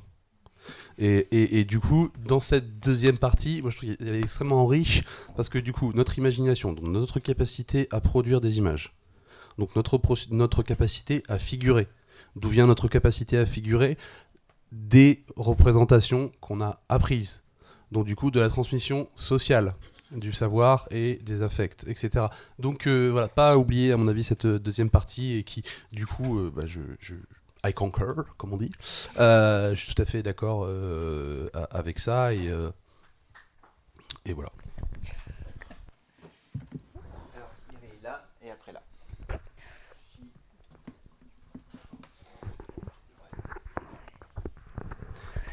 Euh, moi, je considère ouais, que l'utopie, déjà, c'est bien. Genre, des fois, je disais un peu comme un gros mot. Et genre, je considère qu'il faut, euh, il faut, il faut euh, un peu, genre, en faire pour, pour, pour, un, meilleure vision du monde.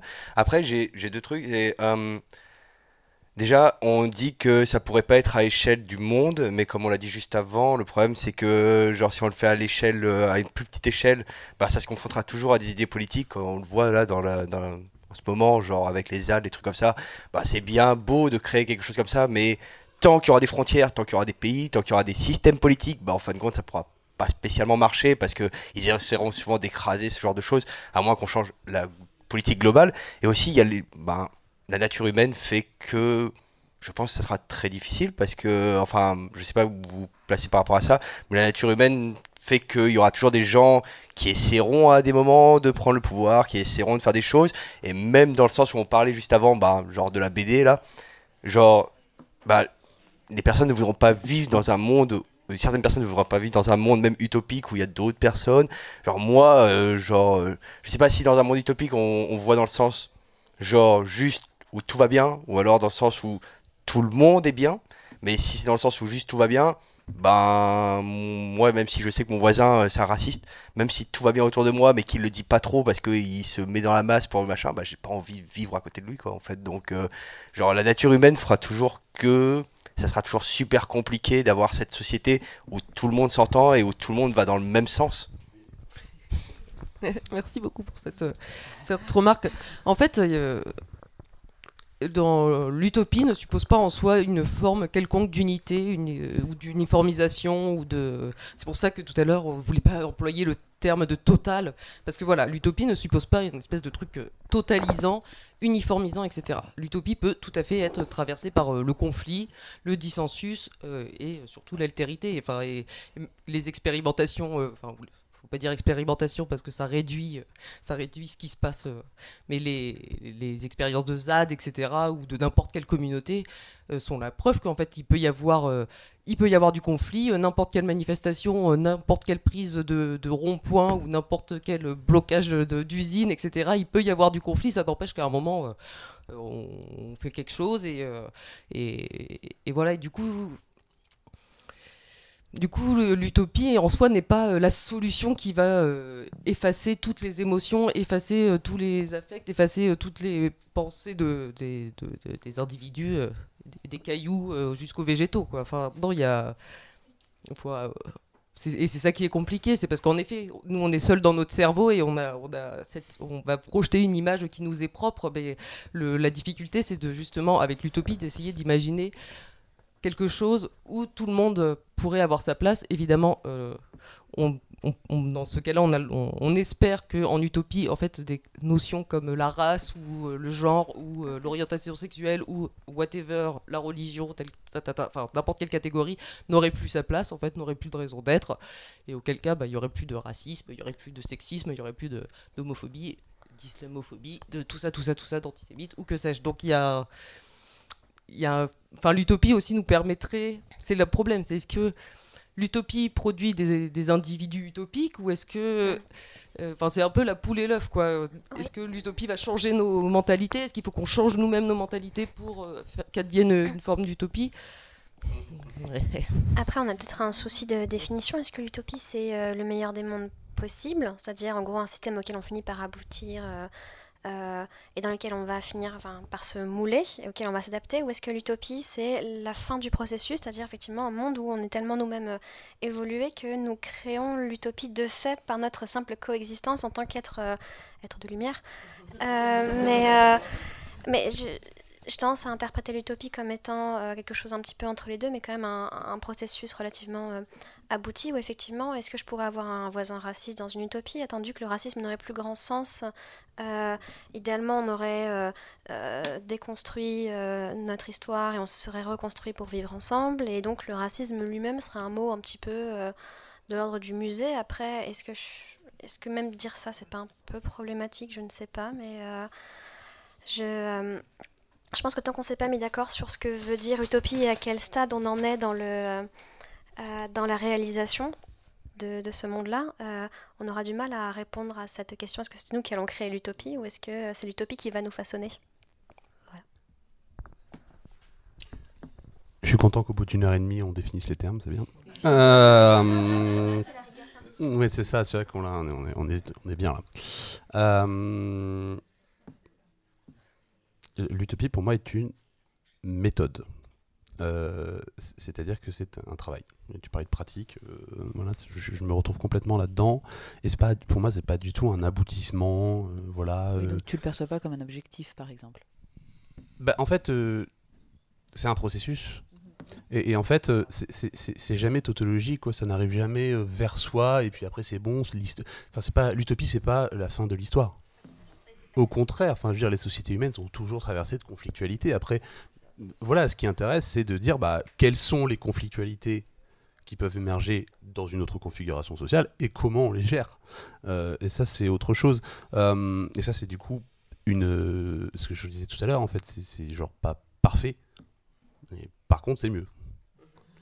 Euh, et c'est pas idéal, au, double sens de merveilleux et euh, au sens euh, du monde des idées, quoi. Au, contraire, c'est matérialiste, au sens que ce sont les rapports sociaux qui produisent les individus et les individus qui produisent les rapports sociaux, euh, socialement, etc. point structuralisme. et juste par contre, mais bon, ça c'est mon fond, pour le coup, matérialiste d'extrême gauche. J'ai beaucoup de mal à utiliser la catégorie de nature humaine. Euh, parce que je considère qu'on est euh, déterminé par des tas de choses et qu'en fait, euh, ça en fait, je trouve que c'est alors, je suis désolé, je trouve que c'est un argument de droite. c'est genre, bah oui, c'est comme ça, de toute façon, il y aura toujours quelqu'un qui en voudra plus que l'autre. Ok, et Tu vois, genre, on en discutera? Voilà, on n'est pas obligé de le foutre en tôle parce qu'il a volé une miche de pain, quoi.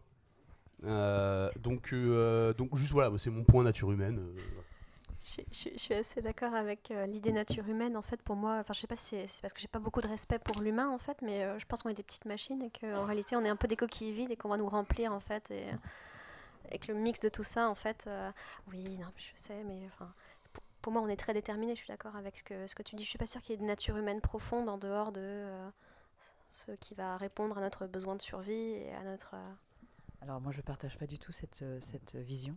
C'est la question euh, éternelle de le débat entre l'inné et l'acquis, mais non, enfin je sais pas, Enfin, je sais pas si je sais, je vois en fait. C'est pas que je sache en fait, hein, je prétendrai pas savoir, mais moi je constate très régulièrement qu'avec des situations qui ont l'air, on le voit chez des très jeunes enfants en fait, tout simplement, hein, avec des éducations similaires dans des milieux similaires, par exemple sur des jumeaux au hasard, euh, euh, qui ont quand même en plus le même patrimoine génétique. Donc, euh, bon, eh bien, c'est vrai qu'il y a des choses qui sont semblables, et puis il y a des choses qui viennent vraiment de l'individu. On le voit chez, chez les humains, chez les animaux non humains aussi. Il y a des caractères, c'est-à-dire que placés dans une même situation avec des paramètres proches, il va y avoir une réaction qui ne sera pas identique. Alors, je ne sais pas si on peut appeler ça la nature humaine, mais en tout cas, pour moi, il y a euh, une nature individuelle. En tout cas, euh, je ne sais pas si c'est si c'est le terme, hein, mais euh, il n'y a pas que des paramètres. Il y a pas, a pas de, pour moi, il n'y a pas de coquille vide. Il y a peut-être, c'est certes, certes, il y a une coquille et il y a effectivement du vide, mais il y a une forme à la coquille qui, qui qui modèle euh, ce qu'on y met et euh, qui interagit d'une certaine manière avec, euh, avec les paramètres extérieurs. Donc, pour moi, il y a quand même, si, il y a une nature humaine. je suis désolée. Hein, je... Bah, non, mais en fait, je, je, suis, je suis un peu perturbé parce que j'ai l'impression que tu donnes un contre-argument en fait, qui met de l'eau à notre moulin. C'est très bizarre. Ah ouais, ok. parce qu'en fait, tu as employé le terme de caractère. Oui. Et un caractère, c'est quelque chose qui a été caractérisé. Ah oui, alors effectivement, c'est mon terme qui ne euh, convient pas. Mais euh, après, euh, moi, ça me va. Hein. Mais je pense que tu, tu, vois ce que je veux dire. Oui, oui, je vois bien. C'est-à-dire que pour moi, même, même, deux, même enfin, deux individus placés dans des contextes identiques ne vont pas réagir de la même manière, même quand ils sont tout petits, si tu veux. Bien sûr. Et c'est alors après, tu peux parler de psychogénéalogie, de tout ça, etc. Hein, bien, bien évidemment. Mais le, pour moi, c'est une, c'est une évidence que je constate. Alors, si ça va dans ton sens, je ne sais pas trop comment, du coup. Bah, en fait, c'est parce que pour le terme de caractère, tu désactivais la catégorie de nature humaine, du coup. Euh, mais bon, c'est pas très grave. Là, pour le coup, on est vraiment sur du pinaillage. Mais en fait, je, je euh, en fait, pour juste essayer de faire un pas de côté, quand je dis que je, je pense pas qu'il y ait de nature humaine, je, je, pense pas non plus qu'il y ait de nature euh, féline ou, ou, de nature canine. Euh, les gens ils vont te dire attention un pitbull. Hein en fait, les pitbulls c'est super gentil en fait. Quand on leur apprend à être gentil, c'est comme tous les chiens, c'est des gros pipiou. Et voilà. Et, en train euh, d'essentialiser les pitbulls. ils, sont, ils sont vraiment. mais non, mais en fait, un animal à qui on apprend d'être chill, alors ils vont effectivement avoir des caractères dont il y a une source effectivement qui nous échappe un peu et donc on pas pas tout à fait. C'est ça, c'est exactement ça. De, eh bien, c'est de ça que je parle précisément. Mais oui, moi, je, je, je, je suis à peu près persuadé que c'est, euh, ou à peu près convaincu, je ne sais pas, que euh, effectivement, ce sont des déterminants peut-être psychogénétiques qui nous échappent encore, euh, mais des déterminations quand même. mais bon, voilà. Alors comme elles nous échappent encore, pour moi, eh bien, si elles nous échappent, on ne peut pas les, on peut pas les mesurer, donc ça, c'est pas quelque chose qui je veux dire, sinon tu peux considérer, je sais pas, tu peux revenir à des philosophes euh, qui vont te dire comme Laplace que tout est déterminé. Simplement, tu ne sais pas. Euh, comme tu n'as pas tous les paramètres, tu ne peux pas tout vérifier. Tu vois ce que je veux dire? Tu ne peux pas tout prévoir. Là, on peut être dans un déterminisme qui va très loin. Mais je pense qu'on s'égare, pardon. Oui, oui, là. Alors. Excusez-moi.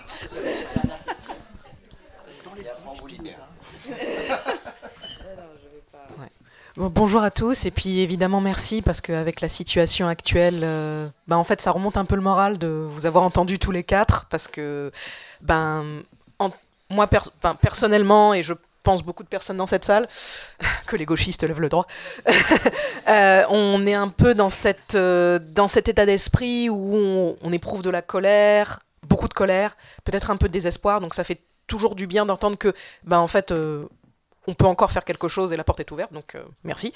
Euh, et euh, ce qui m'amène à ma question, j'ai assisté à une, j'ai vu une conférence qui mettait face à face Alain Damasio et Frédéric Lordon, qui s'appelait, c'était, c'était extraordinaire, s'appelait Révolution au pluriel et Révolution au pluriel et Révolution au singulier avec un R majuscule. Et il y a eu une confrontation entre eux qui, pour moi, c'était du Magnéto Xavier, littéralement, c'était vraiment extraordinaire, avec donc. qui est Magnéto ah si si si si, je vais le dire, avec justement Fred, pardon, Alain Damasio dans le rôle du professeur Xavier et Lordon dans le rôle de Magnéto. Et en gros, le ce que proposait Alain Damasio, c'était le, principe de la ZAD, le rhizome, c'est-à-dire nous allons proposer des enclaves, nous allons proposer l'autre solution. Et comme la masse verra la qualité de l'autre solution, eh bien, en fait, le, le, capitalisme, enfin, le camp adverse, pour faire simple, sera vidé de sa substance parce que ben, notre, notre utopie, elle est meilleure. Enfin, c'est mieux. naturellement, euh, ils viendront vers nous et donc le, rhizome et, et voilà, et le, et le, et voilà, ils seront vidés de leur substance. Et là, la, la réponse de, de Lordon était presque touchante parce que qui, a déjà écouté Lordon sait à quel point il peut être cassant et extrêmement brutal avec les gens qu'il qui n'apprécie pas. Et il a regardé Damasio presque avec tendresse et il lui a dit Ah, comme j'aimerais que vous ayez raison, mon ami, comme j'aimerais. Et il lui a dit que non, que bah, littéralement le capitalisme, enfin la force extérieure, quand elle verra qu'elle ne peut pas absorber, elle va détruire. Et voilà. Et ma question, c'est, ben, du coup, du coup, quoi qu'on fait, voilà. Vous avez 4 heures.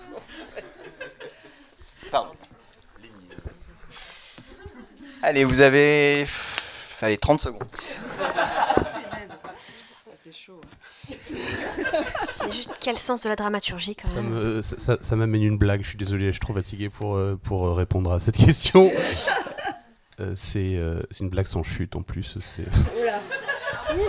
T'es sûr que c'est une bonne idée? C'est un philosophe et Alain Damasio qui rentre dans un bar.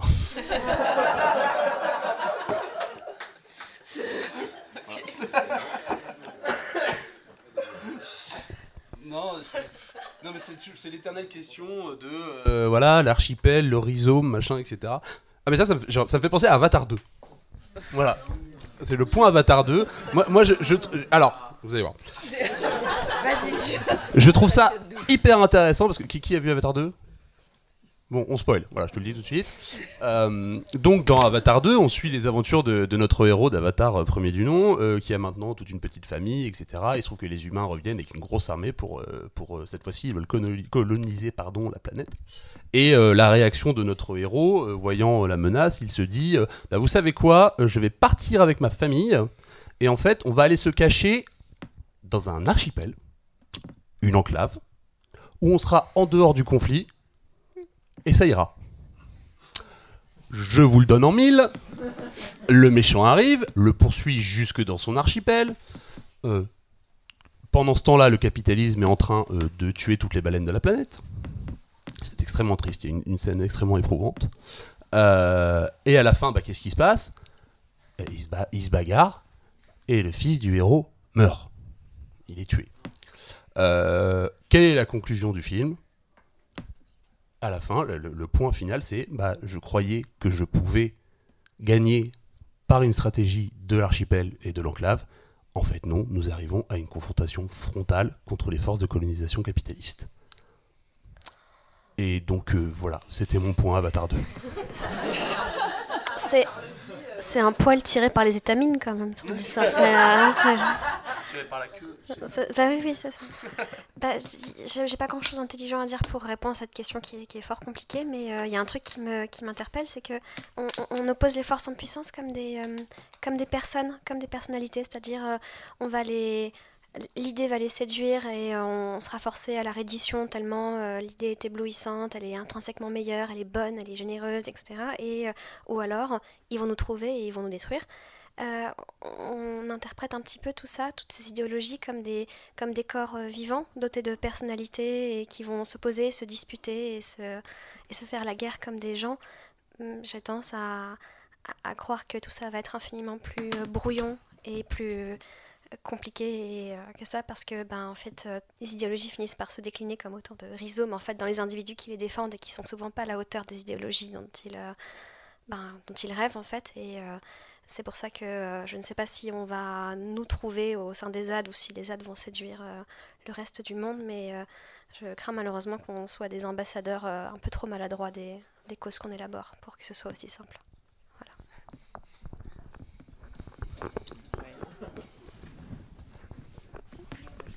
Grand-chose eh bien voilà, intéressant à dire. Donc non, non, non, non. Je, je, suis, je suis assez d'accord avec ce que, ce que tu dis, mais je, je, reviens toujours aux exemples de l'histoire, et je pense qu'il n'y a pas de raison pour que ce soit différent dans, dans l'avenir, vu la manière dont on s'est comporté. Donc oui, ça risque d'être plus quelque chose de... oui, de très brouillon et de très mortel, oui, sans doute. On verra ce qu'il en sortira, mais il en sortira forcément quelque chose d'intéressant parce que l'être humain, c'est comme les, les, les, je sais pas, les rats, les cafards. C'est pas, on peut pas éradiquer l'être humain facilement. non, mais non, je parle du fonctionnement. Et donc, euh, voilà, donc même si euh, c'est brouillon, même si c'est mortel, je pense qu'il y aura euh, toujours quelque chose à en, à en ressortir. Mais on verra comment. Dans un prochain livre. Donc ben voilà, nous sommes arrivés à la fin. Euh, ben, on peut vraiment les applaudir parce que nos quatre invités. Euh, un, voilà, un débat très riche et euh, merci à, tous, à vous quatre. Voilà. Et ben, nous continuons l'aventure pour le reste de la journée.